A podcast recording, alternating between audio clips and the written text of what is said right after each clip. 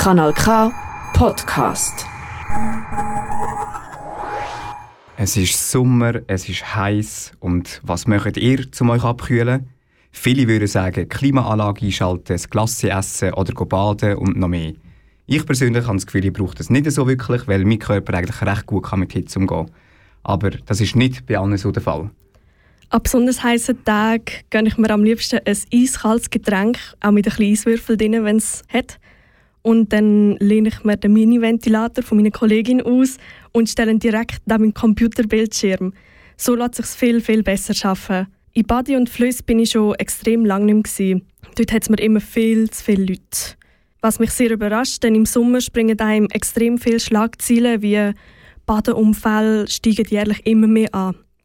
Aber wie gefährlich ist es denn wirklich? Im Sommer hört man immer wieder von Badeunfällen, die teilweise auch tödlich enden. Wie können wir uns und andere schützen? Um das geht es im heutigen Komet. Am Mikrofon für dich sind Benjamin Gysi und Delia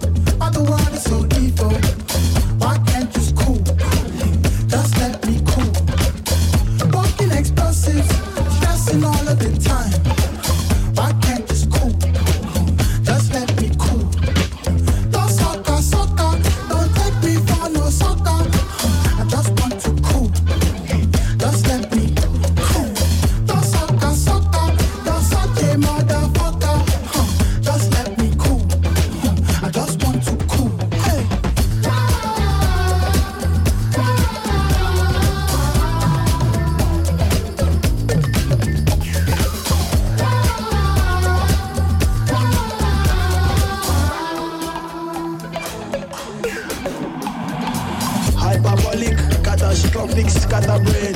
This is one diabolic, catatonic, shipperade. Everybody just go away. There's nothing new to celebrate. There's nowhere left to run away. They're closing up the open seas. They're locking off the runway. They keep telling me the one thing so far from everything I see. Your eyes are covered in bloodstains. Your hands are covered in bloodstains. Go away.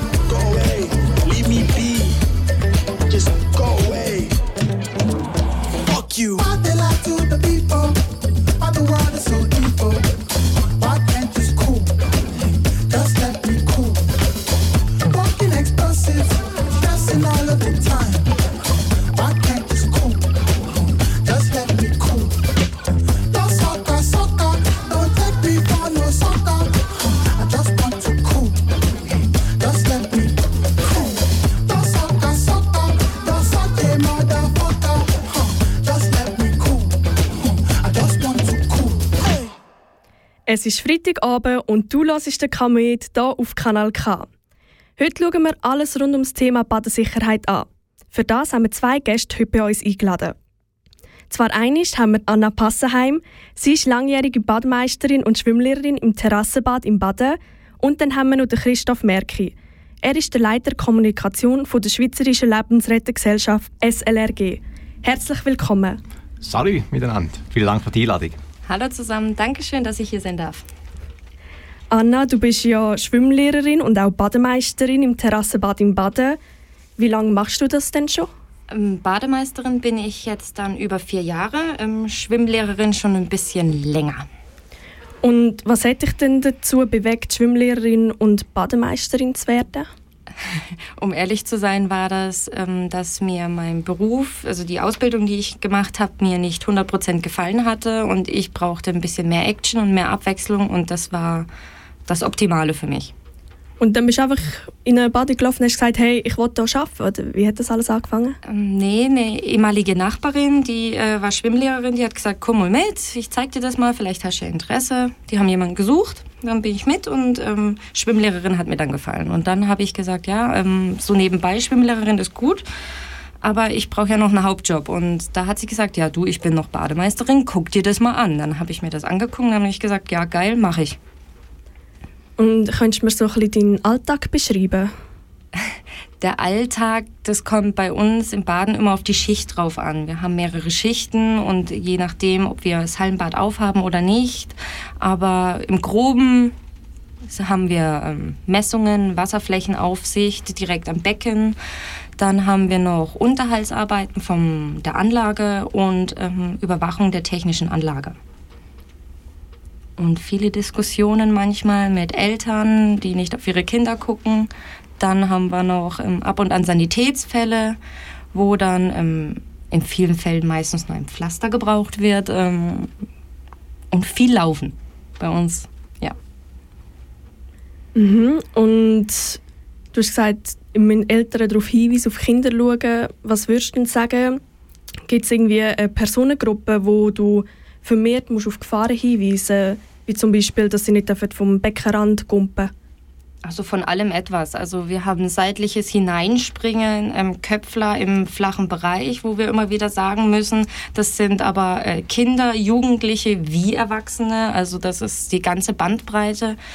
Eltern, die dann eher manchmal miteinander reden, anstatt aufs Kind zu gucken und ähm, oder aufs Handy gucken. Und da da sind wir eigentlich überall immer dran zu sagen, hey, aufpassen, an die Regeln halten, hier sind Schilder und bitte aufpassen, es ist ein Miteinander und nicht ein Gegeneinander und ja, da diskutieren wir halt ab und an mal doch rum mit den Leuten von jung bis alt. Und artet die Diskussion auch ein bisschen aus oder sind dann die Leute, sagen sie, oh ja, stimmt, du hast recht. Wie läuft das so? Gemischt. Es ist... Ähm, natürlich haben wir dann auch so, so Gruppen, Jugendliche oder jüngere Erwachsene, wo dann halt, ja, ich sag jetzt mal, den Dicken markieren wollen, wo dann sagen wollen, hey, ich bin der Chef. Und da musst du dann halt schon mal durchgreifen, da musst du dann entweder ähm, nicht nur verwarnen, sondern auch rausschicken. Oder an Wochenenden, wo richtig heiß ist, so über 30 Grad, haben wir auch die Security da und die rufen wir dann an und die kommen dann und die diskutieren dann fertig mit denen und äh, Personalien aufnehmen und tschüss. Mhm. Das gibt's auch, ja. Hat es auch schon mal ein einschneidendes Erlebnis gegeben bei deiner Erfahrung als Badmeisterin? Definiere einschneidendes Erlebnis. Ein, irgendwie ein schlimmer Unfall, wo du miterlebt hast oder also in meinem ersten Jahr als Bademeisterin, ähm, da stand ich am Sprungbecken da ist ein Junge, so ich schätze mal sech, äh, zwischen 14 und 16, der ist vom 5 Meter gesprungen und der hat eine Bauchlandung gemacht. Und der ist zwar noch aus dem Wasser gekommen, aber der war kreidebleich. Und als er dann bei mir am Beckenrand kam, habe ich ihn nur angeguckt und habe gesagt, geht's dir gut? Und dann ist der mir zusammengebrochen. Das war so im ersten Jahr so, huch, Scheibe. Äh, ja, das war dann so einmal in, in die... Ähm, in die Gefahrenzone rein, sage ich jetzt mal. Und dann bist du da eigentlich relativ gut drin. Da kam dann Rettungskette, Alarmierung, beim, beim Verunfallten bleiben. Also das hat mir in dem Moment schon Sicherheit gegeben, wie ich mich dann bei solchen Sachen am Wasser verhalte. Und ist dann später auch noch ein bisschen zu anderen Fällen gekommen? Oder ist das jetzt eher ein Einzelfall gewesen? Es gibt immer wieder Unfälle. Ausgeschlagene Zähne, ähm, ausgekugelte Schulter hatten wir schon, Schnittwunden, also querbeet, alles dabei.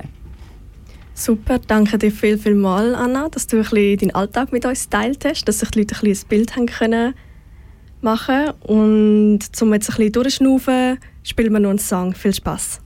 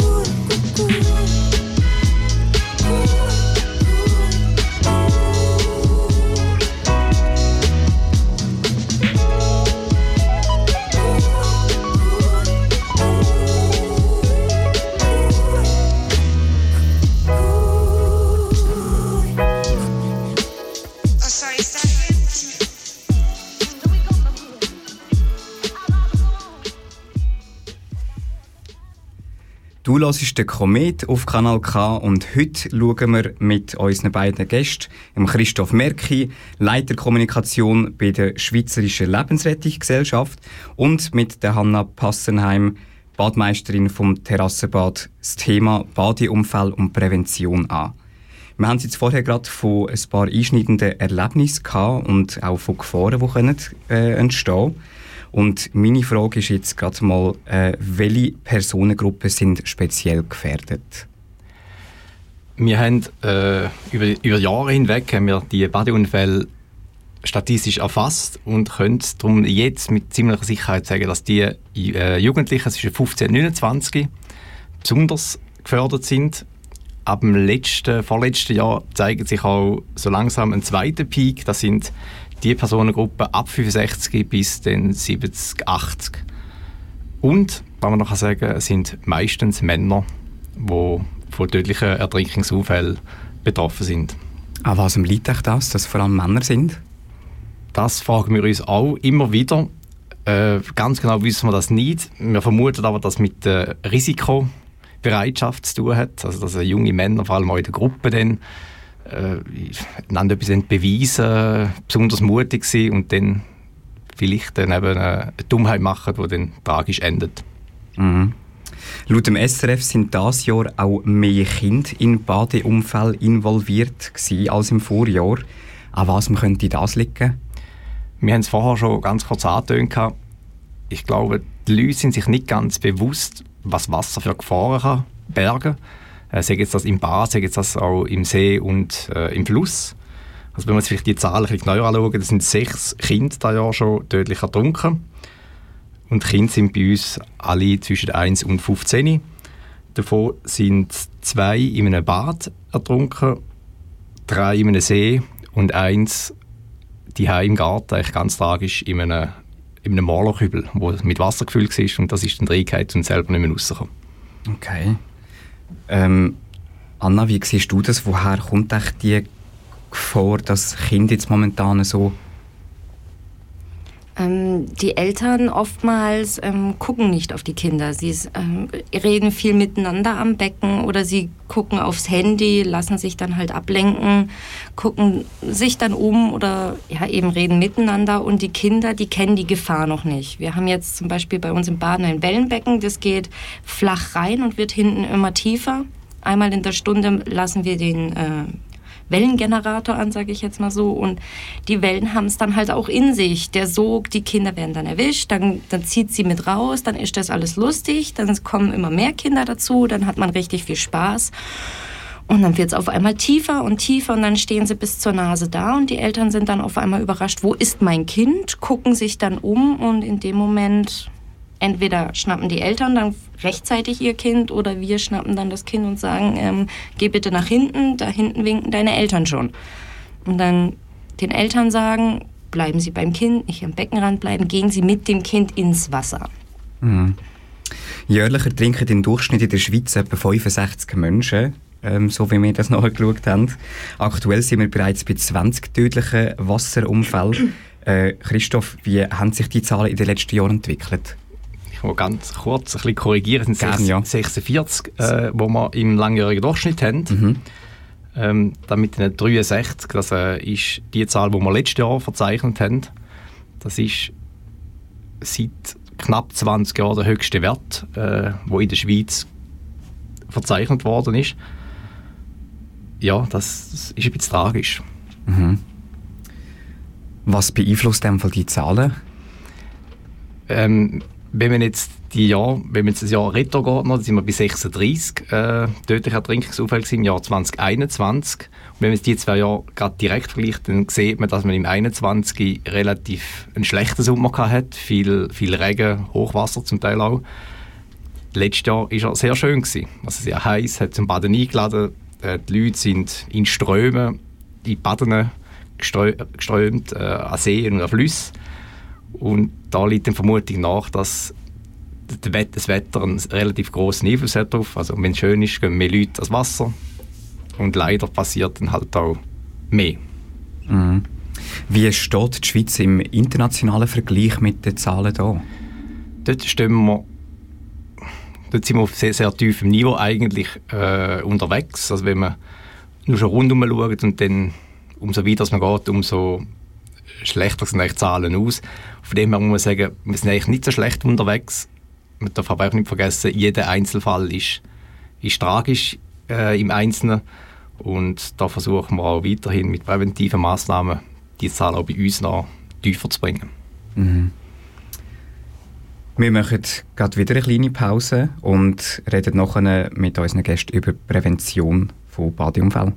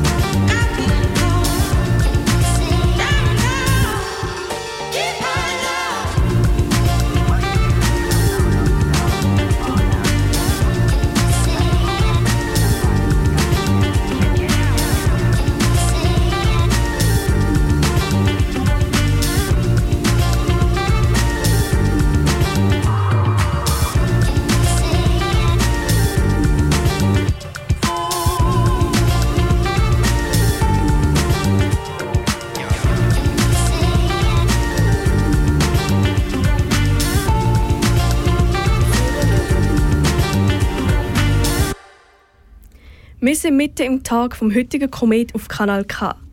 Heute geht es um Badeunfälle und wie man sie verhindert. Das besprechen wir mit unseren beiden Gästen, der Anna Passenheim, sie ist langjährige Badmeisterin und Schwimmlehrerin im Terrassenbad im Baden, und dem Christoph Merchi. Er ist der Leiter Kommunikation der Schweizerischen Lebensrettungsgesellschaft, kurz gesagt der SLRG. Anna, du bist ja schon seit vier Jahren Badmeisterin, aber was muss man eigentlich machen, um Badmeisterin zu werden? Also da kann man ähm, beim IGBA Kurse belegen oder beim SLRG. Ich habe es jetzt beim SLRG gemacht. Da gibt es ähm, die bestimmten Preves.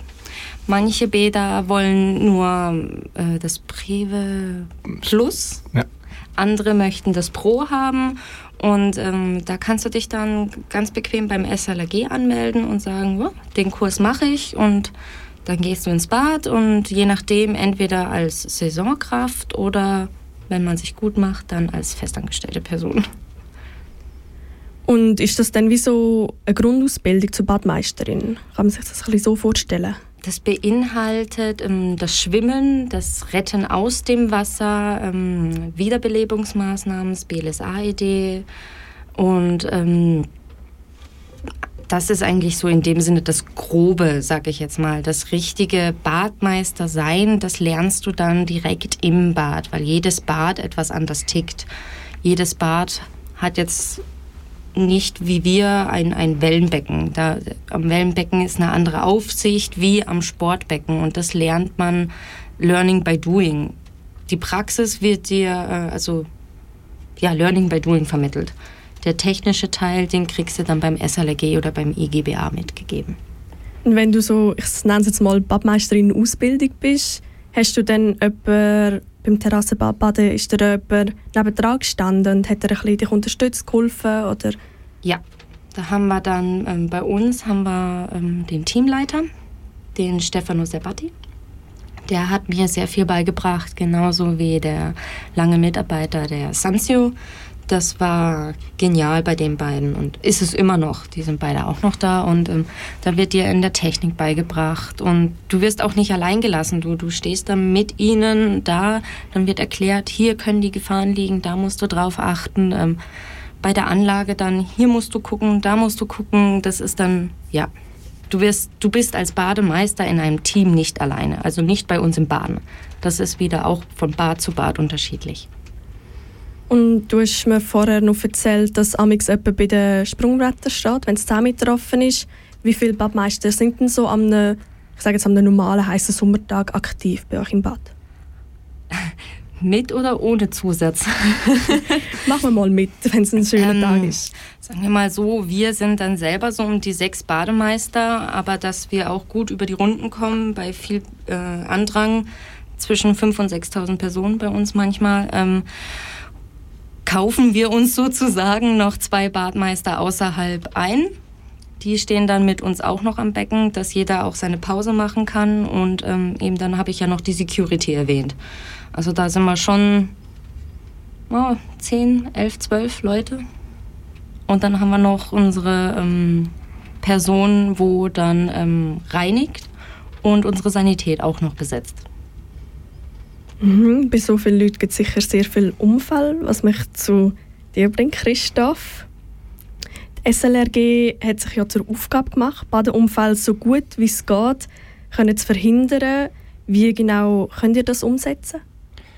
Ein großer Teil basiert sicher auf der, auf der Sensibilisierung der Leute, dass man, dass man wirklich auf die Gefahren aufmerksam macht und das richtige Verhalten am, äh, im und äh, auf dem Wasser immer wieder betont und äh, unter die Leute bringt. Dazu, oder das ein von diesen Teilen sind die sechs Bade- und Flussregeln, die wir haben, die wahrscheinlich jeder kennt. Die hängen da zumindest in den meisten Bädern, so wie ich sie habe, wenn ich am Gang schaue. ähm, sie hängen aber auch an Stellen in den Flüssen oder Seen, wo normalerweise äh, Leute gehen baden. Ja, dass, dass einfach immer wieder darauf aufmerksam gemacht wird, hey, überleg doch zuerst, bevor du irgendwo ins Wasser gehst, was brauche ich also, was soll ich schauen, damit dann eben der, der Badespaß nicht schlimm endet. Ja. Und macht ihr das jetzt einfach im Sind von diesen Schilder und Flyer oder haben ihr da noch andere Massnahmen? Ähm, wir haben es vorhin angesprochen, die Kurse, äh, die durchgeführt werden. Also wir haben ein relativ großes Ausbildungsangebot, wo man kann teilnehmen kann. Und das ist ebenfalls, das ist, zum Teil sind, ist natürlich äh, die Technik, die man nicht lernt, um, um Leute wirklich können retten aus dem Wasser, um dann mit BLSA-Kurs äh, auch können dann versorgen, wenn jetzt jemand nicht mehr schnauft oder äh, eben einen Herzstillstand hat. Ähm, gleichzeitig sind die Kurse aber auch Prävention, weil in jedem Kurs lernen die Leute auch wieder ein bisschen mehr über das Wasser und können das Wissen auch weitertragen und so hoffen wir dann, dass dann das Wissen so langsam über die ganze Schweiz hier schwappt. Und kann man die Kurs auch einfach als Privatperson besuchen, einfach weil man sich dafür interessiert oder weil man vielleicht für sein eigenes Kind können Hilfe bieten wenn es mal in Not ist? Absolut. Also kann jeder, der interessiert ist, kann sich da anmelden. Auf unserer Webseite ist der Kurskalender, also www.slag.ch. Da kann man sogar schauen, in welcher Region das die Kurse sind, dass man da nicht durch die ganze Schweiz fahren muss und kann sich dann das Wissen aneignen. Wie gesagt, das ist das ist nicht nur die Leute, die das brauchen im Job, wie ein Badmeister, äh, Lehrer oder Zefi-Leiter, äh, Wachtlauringleiter, die so Kurs müssen haben, dass sie überhaupt gewisse Lager können durchführen können. Das ist eigentlich offen für alle. Und eigentlich finde ich persönlich, es würde auch allen gut tun, so einen Kurs zu suchen. Bietet ihr auch für einfach Kinder Schwimmkurse an? Es gibt ein Jugendprojekt und ein Erlebnismodul, wo für Kinder oder Jugendliche ausgerichtet sind. Man muss aber schon können ein gewisses, eine gewisse Wassersicherheitskompetenz mitbringen, damit man dann überhaupt zugelassen wird. Mhm. Und ihr seid ja ein Teil von der International Life Saving Federation. Wie entwickelt sich denn so die, ich nenne es jetzt mal Standards zum Leben retten? Genau, also wir versuchen auch international natürlich zusammenzuarbeiten und die Erkenntnis von anderen Ländern gewonnen werden, dass man die auch bei uns dann entweder sind es andere Rettungstechniken, andere Präventionsansätze, wo, wo zum Teil versucht wird, dass man das bei uns kann implementieren kann. Und ein Teil davon ist, dass äh, die ganze Definition von Ertrinken, ich habe immer von tödlichen Ertrinkungsunfällen geredet, äh, das mag vielleicht gewisse Leute ein bisschen komisch kommen, aber wenn ich ertrinke, dann bist du ja immer tot. Und das ist jetzt so eine Definition, wo genau in die Richtung geht. Ertrinken ist eigentlich ein Prozess. Und der Prozess muss nicht tödlich enden, weil der kann zu jeder Zeit unterbrochen werden. Sprich, also umso früher dass man den Prozess Ertrinken unterbricht, umso besser sind die Überlebenschancen. Und das sind so internationale Standards, wo man versucht, noch das zu implementieren, adaptieren, dass es noch für uns passt, dass man auch dann ja, miteinander vom Gleichen reden. Und welche effektive Massnahmen ergreifen ihr denn, wenn es zu einem Badeunfall kommt? Also wenn euch jemand anruft und sagt, hey, ein Unfall bei einem See, Fluss, welche Massnahmen werden dann ergriffen, welche Schritte? Also wir haben die meisten Sektionen, die wir haben, wir haben 124 Sektionen verteilt über die ganze Schweiz. Die meisten sind aber nicht eingebettete Alarmorganisationen. Sprich, dort wird man nicht wirklich von 0 auf 100 äh, wie der Feuerwehr dann äh, alarmiert und äh, muss retten. Ähm, grundsätzlich kann man sagen, dass in jedem Rettungsfall, wo jetzt jemand von uns dabei ist, und das wird bei der Badmeister genau gleich sein, also ist ein Retten nach dem geringsten Risiko. Also es bringt nichts, vor allem wenn es dann in offene Gewässer geht, Seen und Flüsse, es bringt nichts, wenn ich einen Rettungsversuch unternehme und dann selber mich verletze oder im schlimmsten Fall noch äh, sterbe. Und das gibt es all Jahr immer wieder. Ähm, erst kürzlich hat es einen Fall gegeben, da ist ein Hund äh, in einem Fluss hier und der Besitzer hat ihn retten. Der Hund ist selber rausgekommen, der Besitzer ist dann in der Flut verstorben. Und, und das genau Gleiche gilt natürlich auch bei Leuten, umso schwieriger natürlich, wenn man jemanden sieht, der Not leidet, dass man dann nicht gerade eingumpelt, aber dort empfehlen wir wirklich, dass man dann halt kurz wartet, die Situation analysiert, alarmiert ganz sicher und erst im äußersten Notfall, dann, wenn man sich das zutraut, dass man dann wirklich ins Wasser geht und die Person rausholt. Wer müsste man denn in so einem Fall alarmieren? Ähm, Sanität, Polizei, das wäre sicher die richtige Adresse. Damit auch dann Profis können, äh, aufgebaut werden, dass die kommen, wo die Leute auch ähm, medizinisch können versorgen können, wenn man es dann an Land hat. Ich habe vorhin angesprochen, es gibt verschiedene Sektionen, die in die Alarmorganisation eingebunden sind. Die, sind dann aber, die werden dann aufgebaut direkt von der Polizei oder der Sanität. Also wenn eine Meldung kommt, da hat es eine Person im Fluss, äh, wo sehr wahrscheinlich in Not ist, dann geht das über die Alarmzentrale von der Polizei oder Sanität direkt an unsere Sektion. Wie schnell können denn die Leute überhaupt reagieren, wenn die einen Anruf bekommen? Da bin ich ganz bisschen überfragt. Die, die äh, zeitlichen ähm, Begrenzungen kenne ich jetzt nicht, aber das wird sicher ein paar Minuten gehen. Ja, es geht dann auch schon gerade weiter mit unserem Talk, aber vorher gibt es noch ein bisschen längeren Song zum Abfahren. Viel Spaß!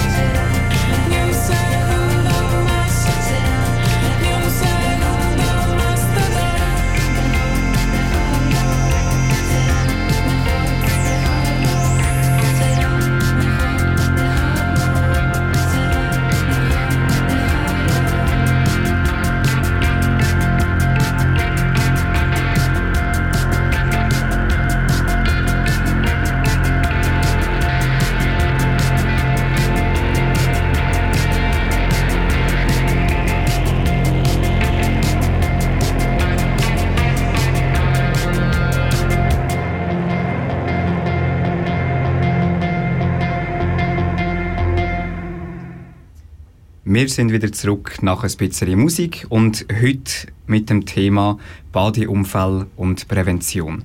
Mit uns im Studio sind Christoph Merki, er ist der Leiter Kommunikation vom Schweizerischen Lebensrettergesellschaft, sorry, Lebensrettungsgesellschaft und Anna Passenheim, Badmeisterin und Schwimmlehrerin in Baden. Und was sind denn die allergrößten Gefahren, die in allen Gewässern immer unterschätzt werden? Das ist eine Frage an beide. Hm. Das ist eine gute Frage. Überschätzung würde ich jetzt sagen. Ja. Ähm, viele überschätzen sich, wie gut sie schwimmen können im Gruppendrang oder dass die Kinder denken, ja, jetzt habe ich Seepferdchen, jetzt gehe ich volle Kanne rein und das ist dann sich selber im Wasser nicht kennen. Weil es geht so schnell, von 0 auf 100 ist was passiert und ja, das würde ich jetzt sagen. Ja, und das hat natürlich dann in den offenen Gewässern, Seen und Flüssen hat es dann auch äh, viel größere Relevanzen, wenn man sich zutraut, um einen See überqueren und dann plötzlich müde wird in der Hälfte, ist es dann ziemlich, ziemlich blöd. Ja. Mhm. Wie soll ich denn reagieren, wenn ich so ein Unglück gesehen habe, jetzt gerade beispielsweise auf dem See aussen? Also wenn man wenn man es sieht und man kann dieser Person zurufen, zuerst einmal zurufen und fragen, versuchen, Kontakt aufzubauen. Ist wirklich ein Notfall? Äh, und wenn man merkt, wohl, die Person hat Problem, sicher zuerst einmal alarmieren, dass eben Profis dann relativ schnell können vor Ort kommen und dann versuchen, vielleicht äh, an den, an Ufer jetzt bei offenen Gewässern hat es immer die, die Rettungswürfel, Rettungsring, vielleicht auch Rettungsstangen, dass man dann versucht, dieser Person etwas herzuwerfen äh, mit Reichen, dass man die Person kann irgendwas Ufer herziehen kann. Ähm, ganz sicher immer im Auge behalten, dass man weit raus wäre, dass man jetzt mit dem Fluss versucht, vielleicht am Ufer nachlaufen, dass man die Person immer kann lokalisieren kann, dass wenn die professionellen Retter kommen, dass man genau kann sagen wo die Person dann ist und dass man sie relativ schnell wieder findet. Mhm.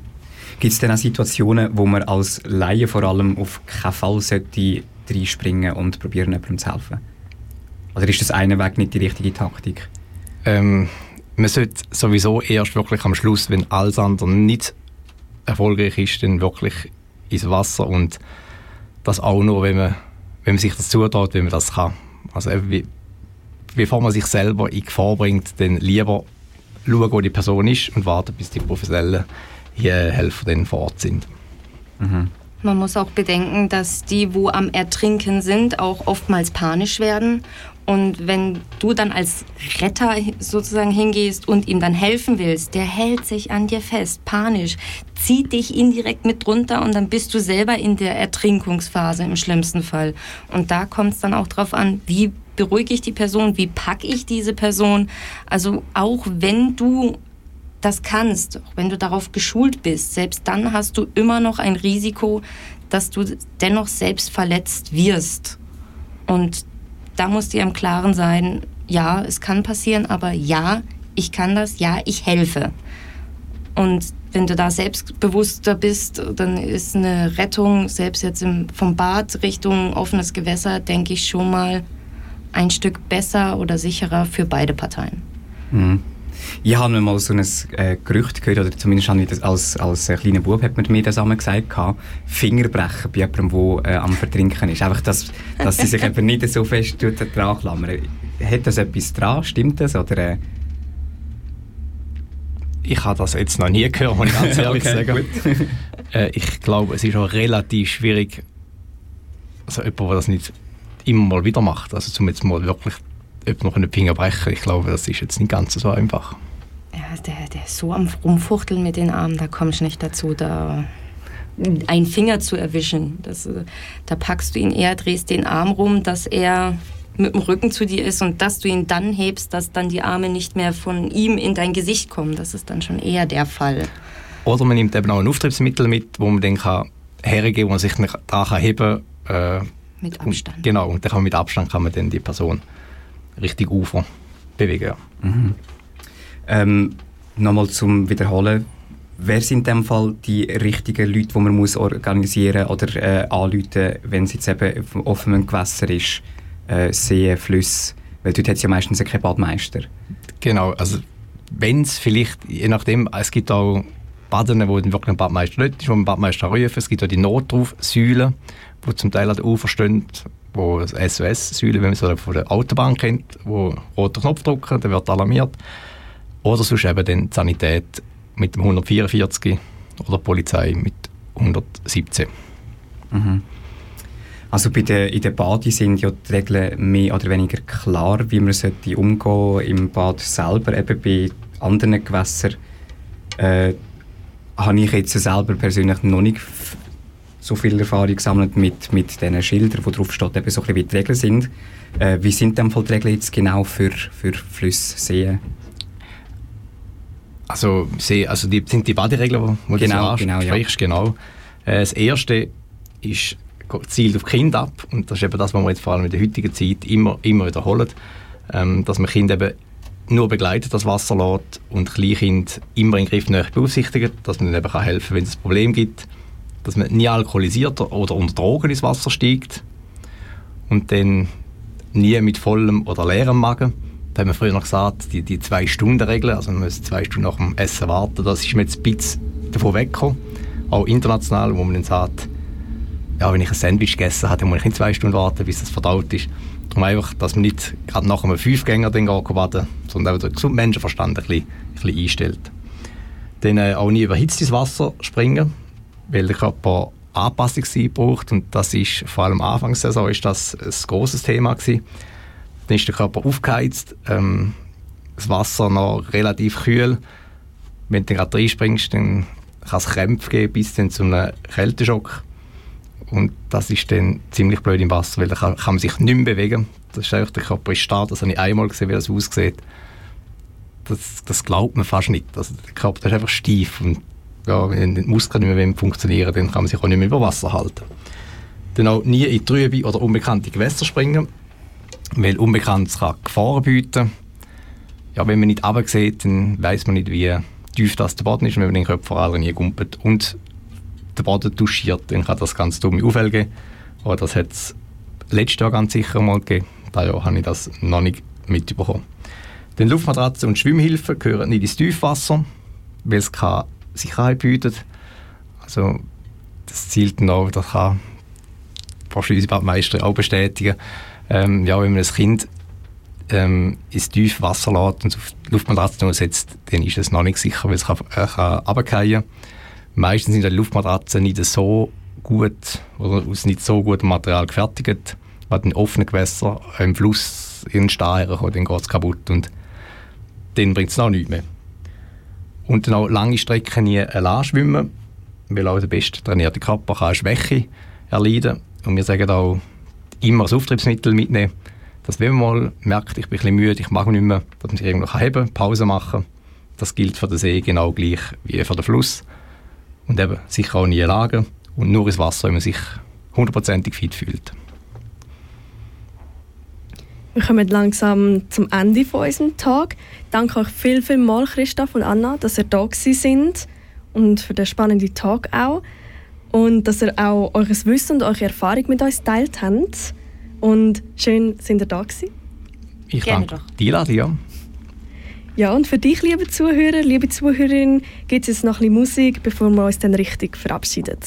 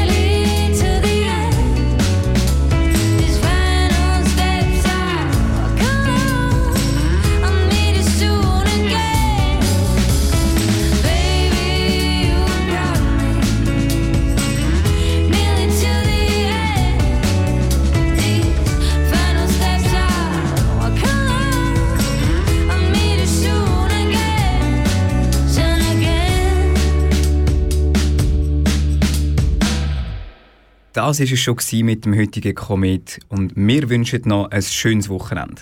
Jetzt geht es dann gerade weiter mit dem türkischen Kompass und im Anschluss moderieren der Dani Richner und der Can Lindemann den FC Aarau-Match gegen Baden live aus dem Brücklifeld. Am Mikrofon für euch sind der Benjamin Gysi und Dele Bettagini. Schönen Abend.